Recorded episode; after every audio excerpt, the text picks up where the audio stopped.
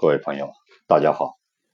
今天我们继续讲解《黄帝内经》啊。今天我们讲解《黄帝内经讲义》的第十六部分《上古天真论篇》第一里面的几句话。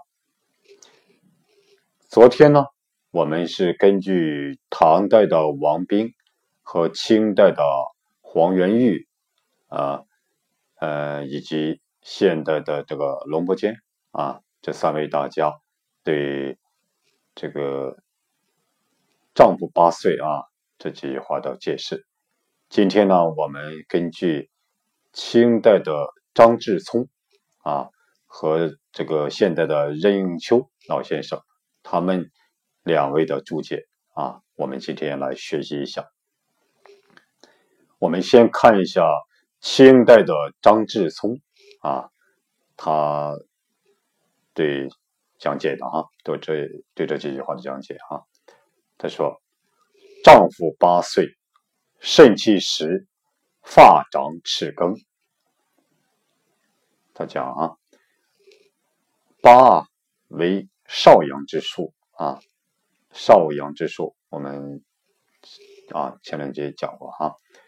男男子啊，男本阳体而得阴数者，就是男子本来是阳体而得这个阴数，少阴之数是什么意思？就是阳中有阴也，就阳中有阴的意思啊。这个我们前两节讲的比较多啊，这个阳数配阴体啊，阴数配阳体啊，这个阳中有。啊，阴阴中有阳啊，这个我们就嗯不过多的去讲了啊。我们再看这个下面哈，二八肾气盛，天癸至，精气溢泄，阴阳和，故能有子啊。灵枢经曰啊，冲脉、任脉皆起胞中啊。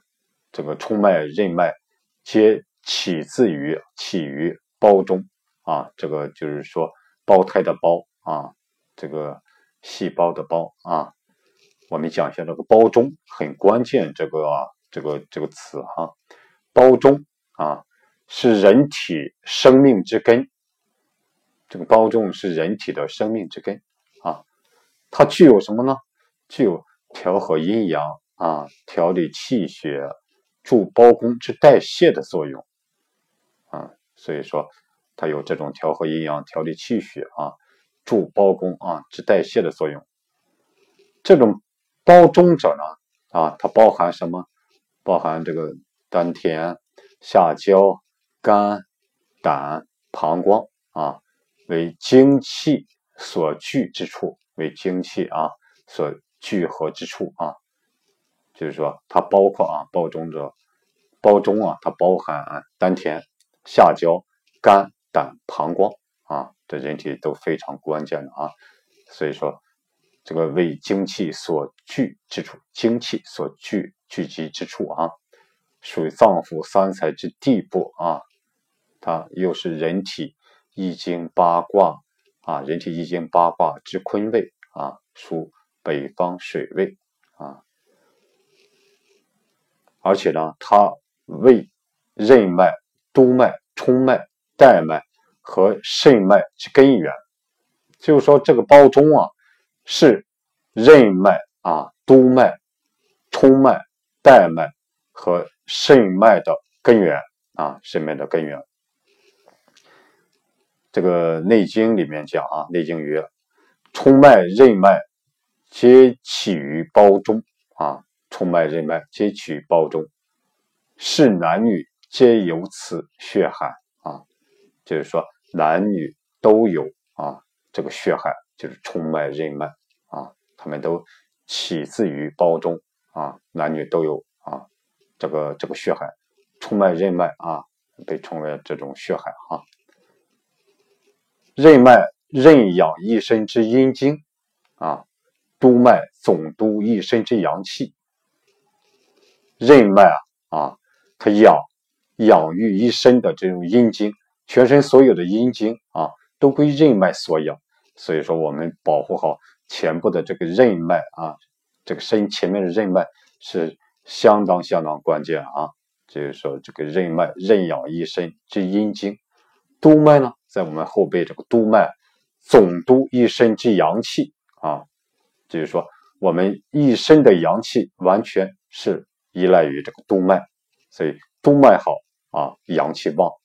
所以说，我们对督脉的这种啊。保健啊，这种也也更重要啊，也更重要。冲脉者啊，为十二经之海，冲脉为十二正经的大海啊，以其啊气上冲而命名。冲嘛，往往往上冲啊，这个冲脉啊，它作为人体十二正经的啊这种大海。十二经之海，啊，十二经有赖于这种冲脉的这种这种经血的这种营养，特别是血海嘛，这种啊血的啊来滋养这种经血，滋养十二正经，所以冲脉啊也很关键，啊以其气上冲而命名啊，就是说它由气上冲，所以它命名冲脉。其这个冲脉起于胞中啊。司清气之上升啊，所以这个冲脉它也是起自于胞中，它主管主管什么？清气的上升啊，这个冲脉啊，它主管清气的上升啊。这个带脉啊，带脉，带脉啊，在这个我们腰部这一圈啊，带脉源于胞中，它也是气源于胞中啊，它有什么作用呢？它约束。助精而调和助精气血，它约束啊，就像带子一样，把这个这个各条各个啊阴经阳经，哎，正好在腰部这个地方约束啊助精而调和助精的气血，它起这种调和作用啊。这讲带脉。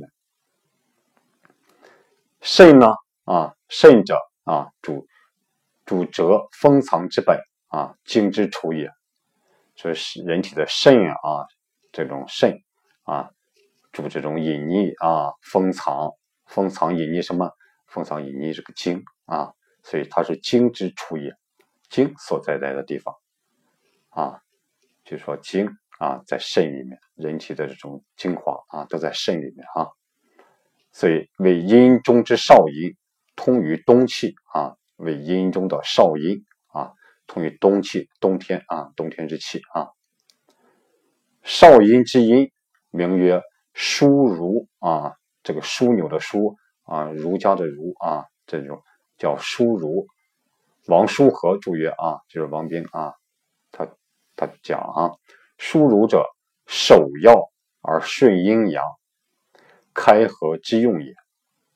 就说啊，枢如者，首要。而顺阴阳开合之用也啊，说明少阴肾啊，这个肾啊，处于人之坤位，人的啊坤乾坤的坤啊，而为阴阳协调的关键。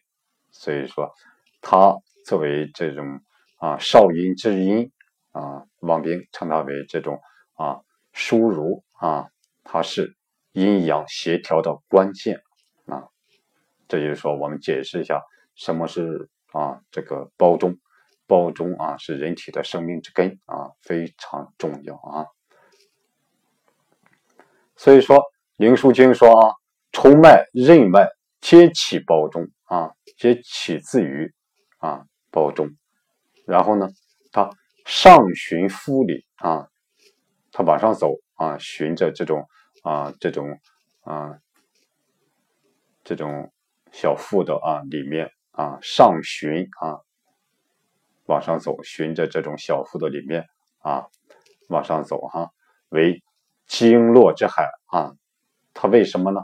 为经脉和络脉啊之大海啊，就是说冲冲脉任脉为经络的大海。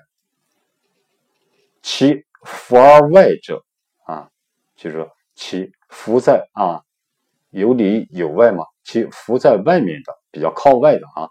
循腹，循腹右上行，循着小腹的右侧往上来行走啊，往上来走，就是说这种腹而外者啊，这一支哈，这是循着啊，这我们的腹部啊往右上行，会于咽喉啊，它这种和咽喉在这个地方啊相会在咽喉这地方，然后呢，别而落唇口啊，这就是说我们就碰到一个名词啊，剥落啊，一个就是别和别落啊。别而落唇口啊，这个别落啊，它是什么？也是从经脉中分出来的支脉啊，就是说这个别脉络脉啊，就别络啊，也是从经脉中分出来的支脉。它呢，大都分布于啊体表啊人的这种体表。所以呢，就是说这个其腹而外者呢的冲脉啊，冲脉和任脉，其腹而外者。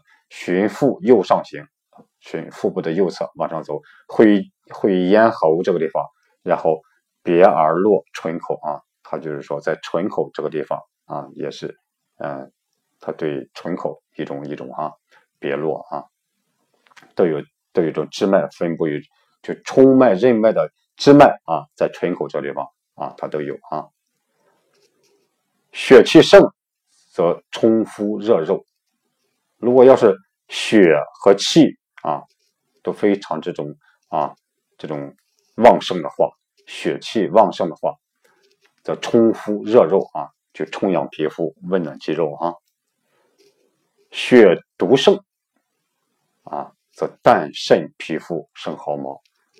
如果要单独的血啊，血单独的盛啊，这个皮肤呢就会这种非常粗糙啊，非常这种。嗯，粗糙比比较暗淡啊啊，这个皮肤生毫毛啊，这种生毫毛，脸上就是生毫毛，就是说这种如果血血气盛啊，冲腹热肉啊，就是充养皮肤，温暖肌肉；血毒盛啊，则淡渗皮肤。这个淡渗啊，就是形容颜色淡旧的意思啊。所以说血盛则淡渗皮肤，生毫毛啊。今妇人之生，有余气不足于血，以其束脱气，束脱以其束脱血也。就说，今妇人之生，现在女子的啊这种生命啊生命之体啊，它是这里有这种现象，有余气啊气有余，气足，不足于血啊。为什么不足于血呢？以其数脱血也。就是说，它每月都有这种固定的经期啊，这种月事来临，所以漏血啊，所以女子之体啊，它是有余气不足于血啊，血不足啊。这样呢，冲任之脉不容唇口，故虚不生。这样呢，由于它这个每月都有这种嗯经期都有漏掉的血，所以它冲任啊。冲脉任脉啊，它血啊就不溶于口啊，不溶养于唇口啊，所以故虚不生。这个虚啊，就是虚，就是在长在下巴上的啊，长在下巴上的胡子被称为虚啊。所以说这个女子呢啊不长胡子，男子呢，而男子这样就是说男子啊是则男子天癸啊。易于冲任啊，而男子呢，这种天癸啊，这种精啊精气啊啊，这种精气精水啊满了而流满，就是说流淌于满溢于啊冲脉任脉啊，这种非常充足啊，充敷热肉啊，所以这种啊这种充养皮肤啊，温暖肌肉而生滋虚。而生自虚啊，这个滋滋虚啊，这个滋啊，就是说啊，嘴上面的胡子啊，虚是长在下边上胡子啊，所以男子呢，由于是这个冲脉、任脉啊、天癸这种精液啊流啊流淌于冲脉、任脉啊，非常足，满溢于冲脉、任脉，所以呢，他冲敷热肉而生这种啊胡须啊，就是自虚。啊，最啊，最上面的胡子和长在下面的胡子啊，子虚啊。女子呢，这天癸易于冲任啊，女子的天癸啊，这精液也是啊，易于冲任啊，这种在冲脉任脉啊，也很充足，冲敷热肉也是充养皮肤啊，温暖肌肉啊，为经水下行而任子也。但是它呢啊，就是说作为啊，成为经水往下走而怀孕啊，生子啊，它起这个作用了，所以。和男子作用不一样啊，所以说女子之天癸也，易于冲任啊，这个冲夫热肉啊，为经水下行而任子啊，它成为经水往下走而起怀孕生子的作用啊，女子啊啊，所以男子二八啊，二八十六岁啊，精气满溢啊，精气非常的充足啊，这样呢阴阳和合啊，泄泄其精啊。故能有子，阴阳和合，泄泄其精。这个泄，第一个泄，左边三点水，右面一个血啊。这个泄啊，它这个意思呢，就是说啊，形容由上而下很快的流啊，流淌。这种这个叫泄啊啊。第二个泄呢，是左边一个三点水，右边一个世世界的世啊。这个说就是液体或者气体啊排出啊。就是泄泄其精，所以男子到了十六岁的时候，由于精气满溢啊，所以说他就会自己的这种啊，这种就会产生这种精足了啊，就会产生遗精啊。这时候精啊，这个精阴阳和合啊，他就会啊，就能就会有孩子了啊。就是男子到啊二八十六岁啊，就有这种啊功能了。三八肾气平均啊，筋骨劲强，故真牙生而长疾啊。这个张子张志聪这样讲，就是说这个三八二十四岁啊，他讲肾气平均，他讲这个平啊是足的意思啊，特别足啊，肾气特别足啊，就是说三八肾气平均啊，肾气足，均呢是和的意思啊，和谐的和。啊，不光肾气足，而且呢，这种啊，充满各处，非常的和谐啊，筋骨劲强啊啊，所以说这个，嗯，故真牙生而筋骨所以长啊，以至于极矣。所以说他讲，就是说这时候真牙生啊，真牙生而筋骨所以长啊，长以至于极也，长到就是说啊，这种。最极限了啊，长得非常的强壮。这时候哈，四八啊，筋骨隆盛啊，肌肉满壮啊。张志聪解释说，四居啊，四居啊，八数之半，四八三十二啊啊，居于什么呢？八八六四啊，一半这个这个这个时间段啊，是也呢。所以就是说，这种隆盛之极，这时候是隆盛。之期，男子到三十二岁，人体生理现象啊，生理是人体最壮盛的一个时期啊，黄金时期啊。五八啊，肾气衰，发堕齿槁。张志聪张解释说，这个四十岁的时候啊，肾为生生气之源啊，肾啊为生长之气啊，生气之源。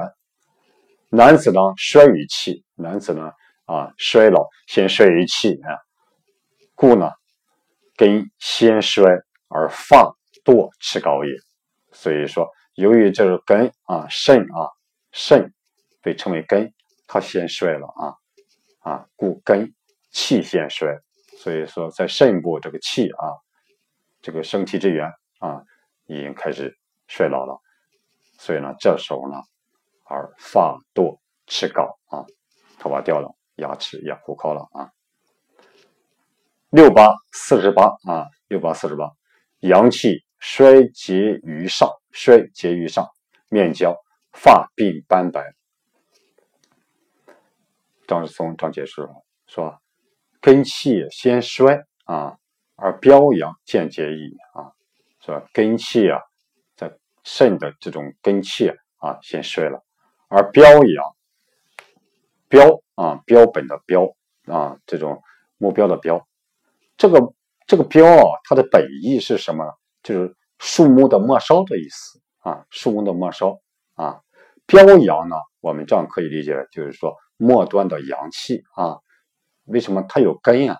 啊，根是肾啊，就好比树根一样，树根先衰竭了，然后呢，到树梢这个地这个地方就慢慢的开始也开始衰竭了，所以说就是说根先衰而标阳渐渐也啊啊，末端的阳气。也开始渐渐的啊，这种衰竭了。在平脉篇啊，这这里面讲啊，寸口脉迟而缓，寸口啊，这种嗯，这个叫我们在啊这种讲脉的时候会讲的啊，一会具体的讲。寸口脉迟而缓，缓则阳气长啊，其色鲜啊。这个其言光，其声伤啊，毛发毛发长啊，这个就是说，这个阳气长啊。如果要是说脉迟而缓的话啊，缓这个脉迟而缓，缓就会什么阳气长，阳气特别长，其色特别鲜亮啊，这种其色面色啊非常鲜亮，其颜光啊这种这种容颜啊非常的有光泽啊，其声伤。商啊，这种是古代的五音之一啊，宫商啊，绝之语嘛啊，就是说这个商啊，它是肺，我们人体的肺啊，是对应这个商，肺应商。它的生呢，以什么？以生促啊，生促以清啊，它这种这种特点。所以呢，秋啊，这个这个其声为商，商为秋阴啊，为秋天的啊这种这种阴啊。这种音色，属金主收啊，所以这时候其声啊是商啊，毛发长啊，所以说就是说，如果要是说啊这种脉迟而缓，这阳气长就会就会有其色鲜，其颜光，其正伤，毛发长啊，是这样的。所以说这个张之聪这样讲说，阳气衰竭于上，面焦，发鬓斑白。这样阳气衰呢，所以说故颜色焦而发鬓白也啊，发鬓白了啊，这是六宝。我们再看七八，七八肝气衰啊，筋不能动，天癸竭，精少，肾脏衰，身体结疾啊，肝气衰，肾脏衰啊，这七八啊啊，张之聪是这样解释的啊。肝啊，啊，张张之聪师长说啊，肝是什么？乃肾之所生啊，肝是由肾啊来生的啊。肾气衰弱，肾气衰弱啊，故见积于肝矣。就是说，肾气开始衰落，所以慢慢的啊，渐渐的波及于这肝了。那为什么呢？肝是由肾啊所生的，所以说，既然是说母亲病了啊，这儿子啊，慢慢的也会波及到儿子。这就说啊，就是说母病啊，会连累子嘛。这就说啊，所以说肝为水啊，这种这个肾为水，肝为木啊，水生木，所以说肝乃肾之所生啊，肝是由肾生的。啊，肾气衰，所以慢慢的波及，渐渐波及到肝了。肝呢又生金啊，肝生金，肝主筋，所以肝气衰啊，肝气衰，所以筋就不能运动啊，骨筋不能运动。这就说，这指的啊，就是说肝气衰，筋不能动，是这个意思。然后呢，就是说肾主骨，肾啊有啊。这种主管的这种骨的强壮，所以呢，前面讲的筋不能动了，这里又讲到骨啊，因为这种精少肾衰嘛，啊，骨也弱了，所以说这时候就是筋和骨皆衰，筋啊和骨啊啊都非常啊这种衰弱了，所以故形体疲极，这时候人的形体疲乏到了极限了啊，这种疲疲劳的疲，极是极限的极，所以人的形体就疲乏到极限了。这就是七八五十六。我们再看八八啊，八八则齿发去啊，六十四岁这个齿发啊都都都掉了啊，都脱落了。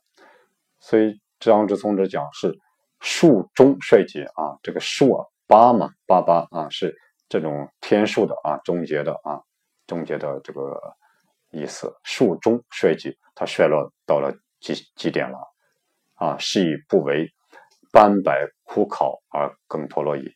所以啊不不唯有不光是这种斑白枯槁而脱落，就是说人衰落到了极限了。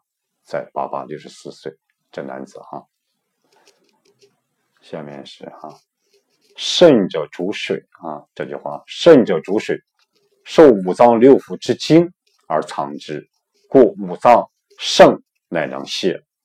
今五脏皆衰，筋骨懈惰啊，天癸尽矣，故发鬓白，身体重，行步不正，而无子耳啊。这话意思啊，张之聪讲，此复声明，啊，就是说在此呢又重新郑重宣布啊，说明申明就是郑重宣布说明的意思啊。先天之癸水啊，先天的这个癸水，又即后天之精液所滋益也啊。这有什么意思呢？先天的癸水。也要靠后天这个精液啊所供给，给他带来好处啊。所以说，这就是说先天先天啊，也我们也需要后天啊这种啊后天这个精液给他带来这种好处哈。肾者啊主水啊，肾啊是主水，这言肾脏之主藏精水也。啊，这就是说肾脏啊，它是主藏精水啊，受五脏六腑之精而藏之啊。上节课我们讲了，是受啊五脏六腑之精而藏之者，就是说五脏六腑啊之精啊都流到啊这种肾脏里面啊啊，这个精是什么精呢？五脏六腑流到肾里面的精是是什么精呢？啊？是什么？就是说，这个肾藏藏着的这个精是什么精呢？是啊，是后天水谷之精。这个精啊，是后天的水谷之精啊，我们要记住啊，这块就是说，肾藏的精，藏五脏六腑给他的精啊，就就是灌肾，肾灌到啊五肾脏的这个精，五脏六腑。啊，肾灌到这个肾脏的精是什么精？就是后天的水谷之精啊啊，盖五味入胃啊，大概就是说这种五味五种味道啊，入胃入于这种脾胃的胃哈。这个五味呢，就是我们平常所讲的酸甜苦辣咸，或者被称为酸甘。苦、辛、咸啊，就是说甜被称为甘啊，辣不是辣被称为辛。我们按通俗的讲啊，就是说啊，酸甜苦辣咸啊，这种各这种五种味道入于胃，各归所喜啊，它各自归到它所喜爱的这种这种脏腑里面啊。比如说这个酸入于肝啊，酸味儿啊就进入肝啊，甜啊。入于脾啊，进入这种脾脏啊；苦入于心啊，进入这个心啊，心的领域啊；浪就是心啊，心浪啊，入于肺啊，进入肺的这种地区啊；这个咸啊，入于肾的啊，入于肾腑啊，进入肾里面。所以呢，这就是说津液各走其道啊，这种这种啊，各走啊，每个这种五脏啊，它都有自己的道路啊。所以肾为水脏啊，受五脏之精而藏之啊。肾为水脏，所以受啊其他的脏器啊，他们这种这种精后天之精啊，然后呢而藏之啊，而后天水谷之精而储存起来。这个肾的精呢，精液啊入于心啊，肾的精液啊入于心啊，经过和心的作用，就会变什么？化赤为血，赤色的赤啊，赤为啊，这个这个这个啊，赤红色那个赤啊，化赤为血啊啊，这个肾的精液进心进入心之后，就化赤为血，这个血呢，然后流溢于冲任，流淌啊，流淌进啊，冲脉和任脉啊，非常满啊，流溢于啊，冲任为精血之海。所以说，啊，这就是被称为精血之海。然后呢，养肌肉生毫毛啊，养肌肉生毫毛。所谓啊，这就是所谓流布于中，不散于外者是也啊。这就是说啊，流溢于中啊，流溢于中，不散于外部啊，不散于外者是也啊。故曰天癸者啊。所以说，什么是天癸呢？天乙所生之精也，就是天乙所生的精啊，被称为天癸。所以是以男子天癸至而精气溢泄啊，所以说男子啊天癸啊到了而精气啊溢泄啊满而泄啊而泄。肾之精化赤为血啊，肾的精液啊在心嘛入于心化赤为血啊，化为血了，然后呢？易于冲任啊，它流淌于这种啊，都流淌于这种冲脉任脉，生生自虚啊，生这个胡须，就是嘴上面胡子和下巴上胡子啊，生自虚啊。女子呢，天癸至而月事以时下啊，女子呢，天癸到而月事啊，这种经期啊，到时候就该这下每月都都要啊，嗯，流一些啊，流些血啊。女子天癸之而月事以时相，故精血皆谓之天癸也。所以说，这个精血都被称为天癸这一讲为什么啊？天癸者，天一所生之精也啊。所以精血都被称之为天鬼。我们再看下边这句话，他讲啊啊，经云啊，融血之道。内骨为宝啊，就是说这个融血啊、融养啊、这个营养血啊，这个这个这个大道，融血之道，内骨为宝，内骨为宝为宝贝。哪个内骨啊？就是我们平常所讲的五谷杂粮，比如说大米、小米啊、小麦啊、玉米、薏米、黄豆、高粱等等，这些都是宝贝啊。所以，溶血养血啊，营养血的这个大道，所以要靠这些五谷啊，这内谷为宝，它是真正的宝贝。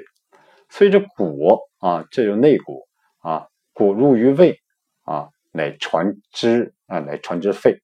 这就是说我们上节课学过的啊，上焦开发，宣五谷胃，熏肤，充身泽毛啊，若误入之盖。是为气啊，这就是说这个气啊，所以说它的补啊入于胃，产生这种精微物质，然后通过脾来传到啊，传到肺啊，然后呢流溢于中，不散于外啊，流啊流于在中间的这脉道，然后不散于啊人体的表面啊营卫营卫它啊，所以这就是说五谷溶血之道啊，内谷为宝，所以说。我们血液产生一定要说精血的产生，还是靠我们这种啊五谷啊，多吃主食啊，这是啊这是内谷为宝，这是很关键的啊。专精啊，专精者啊，行于精髓啊，常容无疑。专精者，专是什么？纯净啊，专一纯净。什么精精华啊？这种专一纯净的这精华啊，这种精髓行于什么精髓啊？行于这种这个经脉的隧道，这个髓是隧道的这个髓啊，行于精髓。这个精髓就是经脉流行的道路啊，这个髓啊，这个隧道的髓啊，这个髓位于身体深部的啊隧道的意思。所以说，这种专精者啊，行于这个精髓，则行于身体啊深部的隧道，常容啊无益，就是常啊常年经常啊容养。啊，荣养这个身体啊，荣养身体啊，无疑是不倦不怠，没有休止的意思啊。常啊，常常的荣养身体，它没有疲倦，没有休止啊。这就是说啊，专精者行于精髓啊，荣养无疑啊。男子八八，女子七七啊，天地之数中而天鬼绝啊，就是说。男子的八八六十四岁，女子七七四十九岁，天地之数终了啊！这个数字啊，到这个啊，是数终了，而天鬼绝了啊！这个精髓啊都绝了。然，这就说提到这个转经者啊，行于精髓了。然行于精精髓之融血未结，行于身体深部的这种这种精髓里面这个精血啊啊，它没有枯竭啊。所以说，是以老年之人啊，能饮食而脾胃健者，尚能筋骨坚强，气血尤盛。所以说，老年之人如果能啊饮食正常，饮食有规律，而脾胃啊这个健康者，脾胃强健者啊，尚能啊还能就说筋骨坚强，气血尤盛啊。所以说这个就是说。虽然是啊八八七七啊天地之数啊这个之数终了而天鬼结了，但是呢，由于系于人体深部的这种啊精髓啊这种精血啊它没有枯竭，所以老年人如果能饮食啊有规律啊脾胃强健啊，所以也能筋骨坚强气血有盛啊，这是所以说人老之后一定要啊。饮食有规律，把脾胃一定好好保护好啊。此篇啊论天癸绝而筋骨衰啊，其后天水谷之精啊又不可执一而论。就是说，此篇虽然讲的是天癸绝而筋骨衰，但是由于后天啊后天这种水谷之精啊也可以就说啊给他以弥补啊，所以又不能一概而论啊。再讲就是说，女子啊过七七啊，女子年龄过了七七四十九岁，而经期啊，而经啊经临不绝者，而经期啊这种临啊上面说一个临啊这种流流滴啊不绝者啊，女子过了七十九岁，应该是说啊天规矩了，但是呢，她还是有经期啊，经常的这种啊流滴啊，她不绝还没有绝，此由于什么呢？此气行于精髓之血啊，不从冲任而下啊，是说由于行在啊精髓啊这个血啊啊反从冲任而下，它反而在冲啊冲脉任位而下来，所以这时候就会怎么样呢？面黄肌瘦，这时候啊，他这种人啊，这种生理特征面黄肌瘦。骨背啊，疲惫的背啊，叫脾极曰背啊，骨背筋柔，就骨疲乏之极啊，疲乏到了极限，被称为背啊，筋柔啊，筋非常柔弱，就是说骨背筋柔啊，所以这时候就是说，由于说女子啊，七七四十九岁，这种经期还有啊啊，还没有觉得。啊，这是由于行于精髓的血从冲任从冲任而下来的，所以说，当知精髓之血行于脉中啊，应该是精髓精髓之血行于深脉之中，这儿反而是在冲任冲脉任脉，这血渗透于脉外，它所以渗透在脉外面，所以说他就是说啊，这个精力不绝啊，这样对这样身体也不好啊。所以面黄肌瘦，骨背筋柔啊，这样。这是清代张志聪啊这个讲的啊这个嗯这几句话的注解。我们看一下这个任应秋啊教授。嗯，任老先生啊，他他对这几句话的注解哈，他讲啊，丈夫八岁，即男人到了八岁这个少阴之数啊，肾气实啊，发长齿更。他讲就是说，任老说身体发育健壮起来了。二八啊，男子到了十六岁，肾气盛，天癸至啊，肾气盛，天癸至，与女子的情况是一样的。就是说，肾中的精气一天天充沛起来了。精气溢泄的溢泄，溢泄是说精气多了，精气多了，满了啊。这个溢是满意的意思啊，满意溢出啊。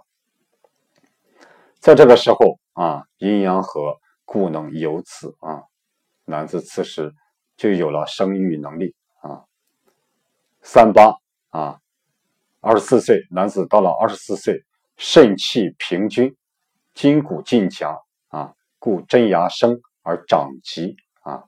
就是说，任老师在越来越充盛的肾气影响下，骨骼发育起来了，智齿也长出来了啊。四八啊，男子到了三十二岁，筋骨隆盛，肌肉满壮，体魄强壮，肌肉发达。是男子最健壮的时期。五八啊，男子到了四十岁以后啊，肾气衰，肾气开始逐渐衰弱，会出现啊发堕齿槁的现象。槁是枯的意思，牙齿会渐渐松动了。六八，男子啊四十八岁以后，阳气衰竭于上啊，阳气衰弱，首先表现为面焦啊。就憔悴、面黄啊，面容开始苍老，发鬓斑白啊，这个斑白就是半白的意思啊，即花白之意啊，就发鬓花白啊。七八，男子到了五十六岁，肝气衰，筋不能动啊，肝主筋，筋膜要靠肝气来养，肝气不足，那么呢，筋骨自然就不那么强壮了啊。所以肝主筋啊，这个筋膜要靠肝气来养，肝气不足，所以筋骨啊就不强壮了啊。天癸竭，精少，肾脏衰，形体皆急。这个急的啊也是衰弱的意思，就是说肾精衰少，形体逐渐衰弱啊。八八，男子到了六十四岁以后，齿发去，牙齿和头发就要开始脱落了。林老师说。男女啊，从发育、成长到衰老的基本规律啊，如上所述，就像上面所讲述的一样哈，这是指一般的规律啊。但是呢，也有特殊的情况在啊，但是也有特殊的情况存在，并且也不少见。比如说，女子七七四十九岁生子是有的，男子八八六十四岁不衰，情况更多啊。一般情况如此，不要搞绝对了。任老又说：“哈，你看是吧？